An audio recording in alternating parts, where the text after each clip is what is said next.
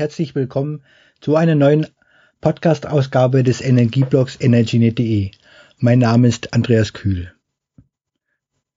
Wir haben jetzt die 50. Ausgabe und können damit ein kleines Jubiläum feiern. Heute geht es wieder weiter mit dem Thema Bürgerenergie oder Energiewende von unten.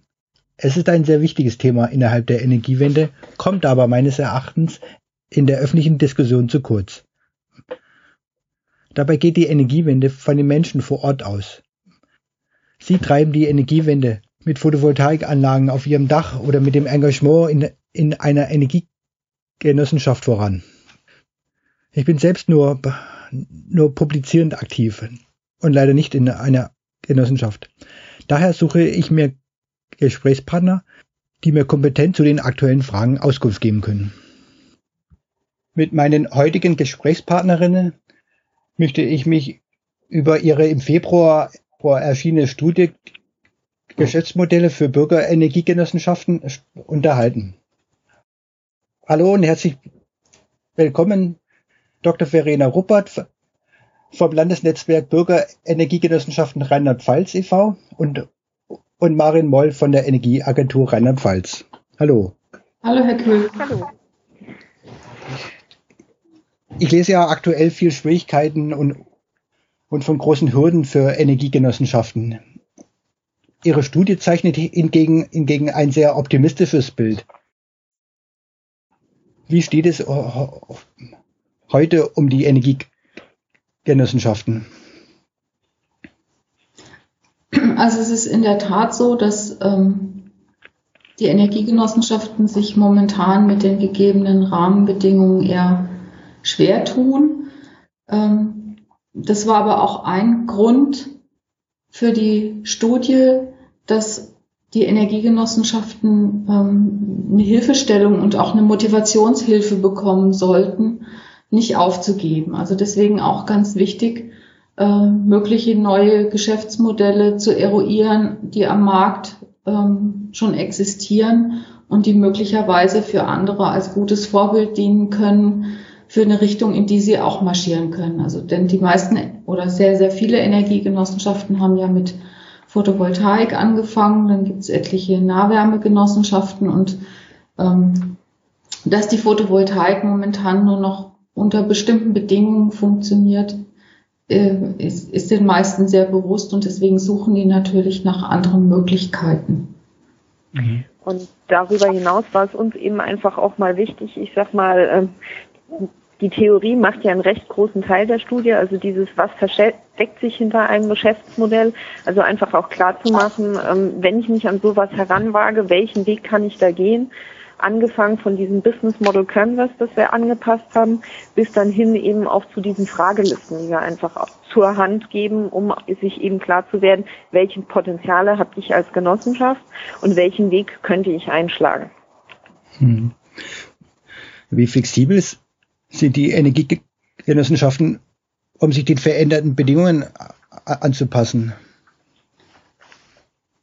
Ich glaube, da gibt es keine einfache Antwort auf diese Frage. Hm. Denn das hängt sehr stark von jeder einzelnen Genossenschaft ab. Also es gibt Genossenschaften, die haben wirklich erstaunliche Potenziale.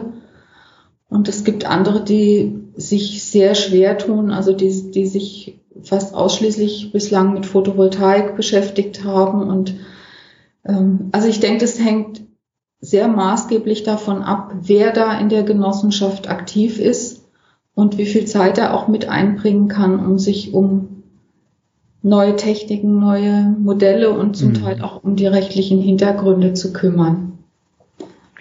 Und ich glaube auch, also man sieht es auch recht deutlich, ähm, es gibt durchaus Genossenschaften, die sehr, sehr aktiv waren, in dem, mit dem sie bisher Erfolg hatten mit dieser Sparte, aber die sich dann irgendwie teilweise doch schwer tun, aus dieser Sparte dann heraus über den Tellerrand zu schauen.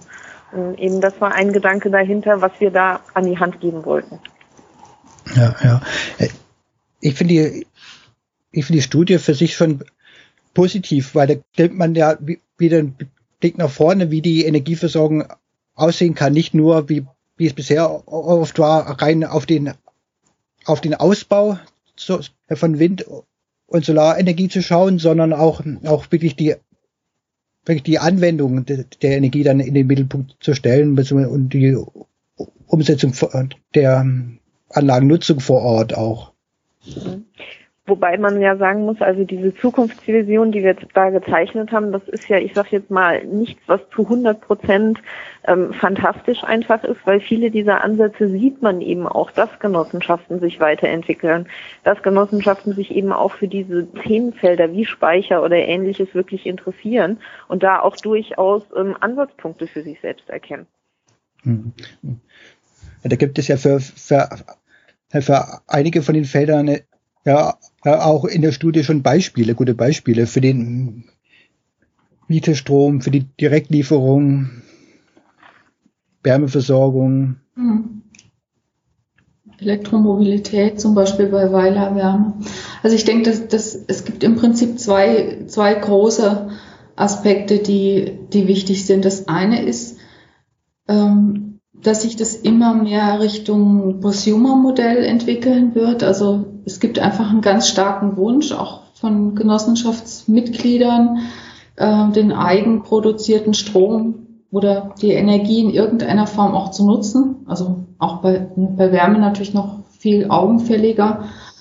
Und das andere ist, ähm, dass wir eigentlich vor dem Hintergrund des Klimawandels dieses Potenzial auch unbedingt brauchen. Also bisher ist es ja so, dass die, dass die Bürger wirklich auch die Treiber der Energiewende waren und diesen Schwung der da entstanden ist, glaube ich, den, den darf man nicht ausbremsen, sondern den muss man unbedingt nutzen, wenn wir ähm, auf dem Weg zu möglichst vielen Erneuerbaren weiterkommen mhm. wollen. Denn das reicht ja nicht, dass wir nur den Stromsektor abdecken. Wir müssen ja äh, Mobilität und Wärme auch möglichst weitgehend dekarbonisieren, wie man so schön sagt. Mhm. Also insofern gibt es da einfach noch sehr, sehr viel zu tun. Und es wäre mein, in meinen Augen sehr fahrlässig, äh, die Menschen vor Ort da nicht mitzunehmen. Denn die wollen das und die haben natürlich da jeweils aus ihrer Situation vor Ort heraus den besten Überblick und auch die, am ehesten die Möglichkeiten zu sehen, wo gibt's da Ansatzpunkte. Ja, und, und, und die Studie zeigt auch, auch schön, wie sich die, die, die Genossenschaften wandeln können vom reinen Stromproduzenten, so wie es bisher oft war, zum, zum Gestalter der Energiewende. Mit lokalen Speichern, mit PV-Anlagen auf öffentlichen Gebäuden vielleicht, mit Angeboten für Energieeffizienz oder für die Wärmeversorgung, für die Elektromobilität.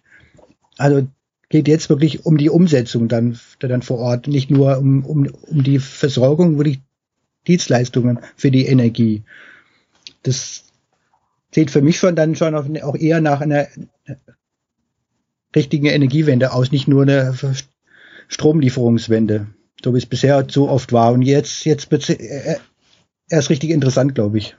Genau, also das ist, denke ich, auch so der, der, der Punkt, dass da wirklich jetzt ein Wandel von zentral gesteuert ähm, zu dezentral ähm, Erzeuger und Verbraucher möglichst nah zusammenzubringen auf, auf verschiedensten Ebenen ähm, angefangen hat. Also es sind ja erst eigentlich nur verhältnismäßig wenige Ansätze, wenn man es mhm, ja. Fläche sieht. Und das war auch eben einer dieser Punkte, warum wir gesagt haben, also man merkt, glaube ich, auch bei den Beispielen, die wir aufgezeigt haben, eben diesen Dreisprung, Energieeffizienz, Energieeinsparung und dann als letztes irgendwo dann natürlich auch noch die erneuerbaren Energien mit dem Ganzen drin zu haben, aber dass das eben miteinander verbunden wird auch in der Studie. Dass es nicht mehr nur entweder oder, sondern diese Kombination hinten dran ist. Mhm. Genau. Und, und das ist wirklich jetzt dann um die, um die um die Energiewende vor Ort geht es dann wirklich dann, wenn die, wenn die Genossenschaften sich dort vor Ort um die Einsparungen kümmern, um Wärmeversorgung kümmern, um, um, um die Nutzung des Stroms vor Ort und, und bisher war oft der Ausbau der, der erneuerbaren Energien für mich nur eine Lieferung äh, Stroms einfach in, in zentrales Stromnetz, also eine also Stromversorgung nur mit anderen eben eben jetzt sauberen Energien dann. Aber mhm. sonst hat sich noch nichts geändert. Das fängt erst jetzt damit an, so langsam. Wobei man sagen muss, es ist schon erstaunlich, wie viele Genossenschaften da wirklich schon äh, den Weg beschritten haben, beziehungsweise dann auch sehen, dass sie mehr sind als reine Einspeiser. Also ich sag mhm. mal, ihren no Strom nur zu 100 Prozent einspeisen, sondern sich dann eben Gedanken drum machen, ähm, wenn ich den Strom zum Beispiel auf einen Kindergarten setze, dass doch der Kindergarten genau mein Nutzer sein kann. Okay. Sprich, dass ich den dann irgendwo unabhängiger mache. Also dieser Gedanke, der ist durchaus schon länger da und da findet man auch viele Beispiele. Aber wie kann man das Ganze noch weiter treiben? Welche zusätzlichen Module kann ich als Genossenschaft da noch mit kombinieren? Das ist eben auch einer der Punkte dahinter. Wie kann ich das weiterentwickeln? Mhm. Es sind es Marktlücken, die, die, die erschlossen werden können von den Genossenschaften? Also zum Teil ist das ganz sicher so. Ähm, Genossenschaften gehen häufig auch Projekte an, die für andere ähm, Umsetzer vielleicht weniger interessant sind, mhm. weil sie kleiner sind, nicht so viel Rendite bringen, zu aufwendig sind oder was auch immer. Ähm, zum Teil konkurrieren die Genossenschaften da aber auch durchaus mit Modellen zum Beispiel von Stadtwerken oder von, von Projektierern. Ähm, aber gerade diese Möglichkeit eben in, in, wenn ich jetzt, was die Frau Moll eben sagte, mit dem Direktverbrauch, äh, wo, wo, es inzwischen etliche Beispiele für gibt, wo ich also die, die, ähm, den Strom aus der Anlage vor Ort verbrauchen kann und vielleicht auch ähm, derjenige, der das, der Dachgeber ist beispielsweise, dann auch Mitglied in der Genossenschaft ist, das ist, das, da, da bringt man äh, Erzeuger und Verbraucher auch ideell äh, näher zusammen. Mhm. Und das ist natürlich was, was die Genossenschaften quasi exklusiv leisten können. Also diese Identität zwischen Erzeuger und Verbraucher, ähm, die sich viele ähm, auch wünschen. Also wir haben es ja im Einfamilienhausbereich ganz stark, dass die, dass die Leute ähm, stolz drauf sind, dass sie auf ihren Hausdächern ihren Strom produzieren können und auch verbrauchen können. Wenn ich jetzt aber diese Möglichkeit nicht habe, dann habe ich halt in der Energiegenossenschaft eigentlich die ideale Möglichkeit, mich da auch zu beteiligen. Mhm. Und indem Möglichkeiten geschaffen werden, zum Beispiel über äh, Dachgenossenschaften gemeinsamen Stromvertrieb aufzubauen, ähm, komme ich da dieser ähm, Möglichkeit noch näher. Also ich kann dann auch den Strom von meiner Genossenschaft tatsächlich kaufen. Hm, das wird dann interessant. Ja. Um die neuen Aufgaben zu übernehmen zu können, ist auch, auch, auch die Rede von der Professionalisierung der Genossenschaften, weil die Aufgaben wachsen. Wie schaffen Genossenschaften äh, den Spagat zwischen der, äh, dem, dem bisher oft üblichen Ehrenamt und der Professionalisierung oder oder funktioniert es nur noch mit hauptamtlichen Mitarbeitern? Also ähm, ich, ich habe immer so ein bisschen Problem mit der Professionalisierung, weil auch ganz, ganz viele von den Ehrenamtlichen sind sehr, sehr professionell. Deswegen mhm. lieber ähm, die Hauptamtlichkeit ja, ja. Äh, gegenüber dem Ehrenamt. Ähm, ich, ich denke, das hängt ganz stark von dem Geschäftsmodell ab, was sich die Energiegenossenschaft aus guckt. Und da ist natürlich ähm, dieser äh, Geschäftsmodellrahmen mit der Matrix, der in der Studie ähm, aufgegriffen ist und, und erklärt ist und für die einzelnen Geschäftsmodelle auch dargelegt ist, sicher eine große Hilfe für die Genossenschaften. Ich denke, die, die müssen sehen, ähm, wo, wo ihre Potenziale und Möglichkeiten liegen. Und vieles lässt sich wahrscheinlich wirklich nur umsetzen, indem man versucht, den Weg zur Hauptamtlichkeit zu gehen. Mhm. Das bedeutet aber natürlich, dass das Geschäftsmodell auch so tragfähig sein muss, dass man da jemanden bezahlen kann. So ein bisschen beißt sich die Katze da in den Schwanz. Ja, beziehungsweise was man auch bei den Workshops äh, gemerkt hat, wo dann auch wirklich miteinander diskutiert wurde, war eben so, ab welchem Punkt erreichen wir die Möglichkeit, uns einen ersten Mitarbeiter in Teilzeit oder stundenweise zu leisten. Ab wo wird das Ganze so weit, dass wir sagen, wir können einen hauptamtlichen Mitarbeiter Vollzeit beschäftigen? Oder kann man das Ganze irgendwie auffangen, indem man sich über eine Kooperation das Wissen, das Know-how, die Mitarbeiter einkauft und damit das Ganze auffängt? Also ähm, das sind diese unterschiedlichen Wege, die man da beschreiten kann und die sind auch de facto schon in Diskussion einfach. Mhm, okay. es, es, gibt ja auch schon erste Genossenschaften, die hauptamtliche Geschäftsführer äh, eingestellt haben und mit denen arbeiten, weil sie einfach gemerkt haben, es ging nicht mehr anders bei dem Umfang, den sie leisten möchten. Welche Geschäftsmodelle äh, haben die größten Zukunftsaussichten? Gibt es da schon Beispiele, die besonders häufig umgesetzt werden oder besonders attraktiv sind? Also momentan, ja. Ich glaube, was man momentan merkt, ist, dass besonders die Genossenschaften, die ihr Feld diversifizieren, also die nicht nur auf einen einzelnen Baustein setzen, sondern sich durchaus breiter aufstellen, dass die sich auch weiterentwickeln und meiner Meinung nach da auch durchaus gute Chancen haben. Mhm. Ja, also es gibt einen ganz starken Trend zum einen zu Nahwärmegenossenschaften im ländlichen Raum. Das sind eigentlich noch so die, ähm, wo, es im Moment noch die höchsten Gründungszahlen auch gibt. Und dann ähm, eben, wie Frau Moll schon sagte, einen ganz starken Trend ähm, zur Diversifizierung, einfach weil ein ähm, Modell alleine nicht mehr funktioniert. Und weil natürlich, wie Sie vorhin schon sagten, also ähm, bei, bei Energiewende gehört ja mehr dazu, als einfach nur Strom zu produzieren. Und dieses Bedürfnis ist natürlich bei den Energiegenossenschaftsmitgliedern auch ganz stark vorhanden. Und deswegen überlegen die auch, ähm, in, in welche Richtung können wir uns erweitern, wo können wir ähm, Wege und Möglichkeiten finden, die Energiewende auch weiter voranzutreiben. Mhm. Sie sprachen schon von der Wärmeversorgung und, und welche Rolle spielen, spielt die Effizienz?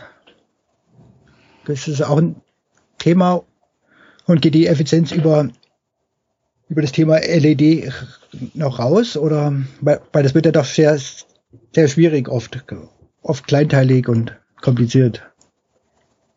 Ja, sagen wir so. Also man merkt, ähm, dass die Genossenschaften hier durchaus diesen Weg einschlagen. Ähm, eins der Beispiele von der Tagung waren ja Heilbronn, die da schon umgesetzt haben, Projekte zum Thema Contracting und was man da machen kann. Und ähm, man merkt aber auch, dass der Wille da ist, weiter in diese Richtung zu gehen und es eben nicht nur auf LED beruhen zu lassen. Also es gibt ja noch viel mehr, was da hinten dran stecken kann. Die Frage ist an diesem Punkt dann häufig auch, kann ich es als Genossenschaft alleine schaffen, das Ganze umzusetzen? Oder muss ich dann mir wieder einen Kooperationspartner holen? Weil da, ich sag mal, da ist allein ähm, die rechtliche Ausgestaltung der Verträge. Das mhm. ist alles sehr aufwendig und sehr Know-how-intensiv und ähm, kann jede Genossenschaft das stemmen oder muss sie sich Partner einfach an die Hand nehmen, die das dann mitbringen in die Partnerschaft einfach? Hm. Also es stimmt, ähm, Effizienz ist ein schwierigeres Feld. Ähm, also wenn es jetzt über Beleuchtungscontracting hinausgeht, ähm, das ist, eine, ist wirklich eine Herausforderung und da gibt's auch, also ich, ich weiß jetzt gar nicht, ob es da genossenschaftliche Beispiele dafür gibt. Andererseits sehe ich das aber auch als Chance für eine Genossenschaft, gerade weil es so kleinteilig ist und weil sie eben unter Umständen nah an, an ihrem Gewerbegebiet dran ist, die Leute gut kennt und genau. von daher auch die, die Risiken zum Beispiel gut abschätzen kann, wenn sie sich auf so ein ähm, Effizienzcontracting einlässt. Mhm. Ich möchte abschließend noch mal eine Frage äh, stellen zum Ausbau der, der erneuerbaren Energien, weil viele, mit denen ich darüber spreche, die haben den Blick auf, natürlich auf den Ausbau. Ähm, kann man das, kann man sagen, dass mit der zunehmenden Anzahl von Prosumer-Modellen künftig der Ausbau vorangehen wird. Vielleicht langsamer, deutlich langsamer, aber, aber, aber, aber mehr darüber als, als über, über andere Wege, so wie bisher, weil die anderen Wege über, über Ausschreibungen sind ja doch sehr schwer da reinzukommen. Hm. Also ich sehe da ein Problem im Moment mit den Rahmenbedingungen. Also wenn, wenn Sie sich demnächst mit, mit René Mohne auch unterhalten über das, den Entwurf zum Grünstrom-Marktmodell zum Beispiel äh, oder das, die Grünstromvermarktung, das Eckpunktepapier, was in unseren Augen vollkommen ungeeignet ist, um so ein Prosumer-Modell voranzubringen. Also ich, ich denke, ähm, da ist ein bestimmter Wille ähm, von, von den Menschen vor Ort, ähm, die, die Energie entsprechend zu nutzen, die bei ihnen vor Ort produziert wird. Aber die politischen Rahmenbedingungen arbeiten da momentan vollkommen dagegen. Und diese ganzen Chancen, die eigentlich da drin stecken, sind noch nicht erkannt worden. Also es ist tatsächlich so, wie Sie anfangs sagten, die, die Rahmenbedingungen ähm, werden immer enger gesteckt eigentlich. Und selbst vermeintliche Fortschritte, ähm, die erstmal gut klingen, ähm, erweisen sich dann beim genaueren Hinsehen häufig als eben für die, für die Bürgerenergie als nicht vorteilhaft. Hm. Es bleibt also sehr, also sehr schwer für die Bürgerenergie weiter sich daran, sich am, am, am Ausbau zu beteiligen oder, oder es wird zumindest weiter, weiter von der Politik erschwert. So, ja, also ich, ich denke, die, die, diese klassischen Ausbaupfade, die wir bisher hatten, Photovoltaik und Windenergie, sind schwierig. Aber ich, ich habe eigentlich auch ein gewisses Vertrauen in die Genossenschaften, dass sie findig sind, um da auch neue Wege zu entwickeln. Das hört sich gut an. Also äh, auch, ein, auch ein schönes Ende sind Sie also, also weiter optimistisch sagen wir mal so, ich gehe davon aus, dass dieser Aspekt Bürgerenergie langfristig nicht umzubringen ist. Wenn vielleicht auch noch eine lange oder längere Durststrecke vor uns liegen mag, aber ich, in meinen Augen geht der Weg da ganz klar in diese Richtung. Vielleicht erst 2040 oder 50, wer weiß. Okay, aber, aber der Genossenschaftsgedanke ist ja eh schon alt und er hat sich immer wieder gewandelt und wer hätte gedacht, dass äh, Genossenschaften irgendwann das Thema Energie ja so auf den Kopf stellen beziehungsweise so weit ja. vorantreiben, dass da so viel sich entwickeln kann. Also wie Frau Dr. Ruppert sagt, es ist einfach, ähm, es kann sein, dass es sich verzögert, aber ich glaube auch nicht, dass es ein Pfad ist, der komplett zum Stillstand kommen wird es wird sich immer eine Nische finden, es wird sich immer eine regionale Verankerung finden. Wie da der Rahmen gesetzlich jetzt aussehen wird, das weiß ich noch nicht. Beziehungsweise das muss man jetzt einfach sehen, wie ähm, die Grünstromkennzeichnung und das alles jetzt einfach definiert wird. Aber ähm, es wird sich immer eine Nische finden lassen, die eben diese regionale Verankerung durchaus ähm, ja deutlich macht und eben auch diesen Gedanken, der hinter den Genossenschaften steht, dann doch wieder befördert. Genau, schön. Das hört sich gut an. Äh, zu, zum, äh, zum Ende. Vielen Dank für das Gespräch. Gerne. Das war bereits die 50. Ausgabe des Energy Podcast mit einem sehr interessanten Gespräch über die Zukunft der Bürgerenergiegenossenschaften und, und mit neuen Geschäftsmodellen für diese. Wenn Sie, wenn Sie auch mit mir sprechen wollen über dieses Thema oder ein, einen Vorschlag haben dazu, würde ich mich sehr, sehr über eine kurze Nachricht freuen. Entweder über, den, über die sozialen Netzwerke, da bin ich immer über EnergyNet zu erreichen, oder per Mail an kontakt at energynet.de. Weitere Folgen sind, wie schon zu hören war, sind bereits in Arbeit oder beziehungsweise Planung. Bis zum nächsten Mal. Tschüss.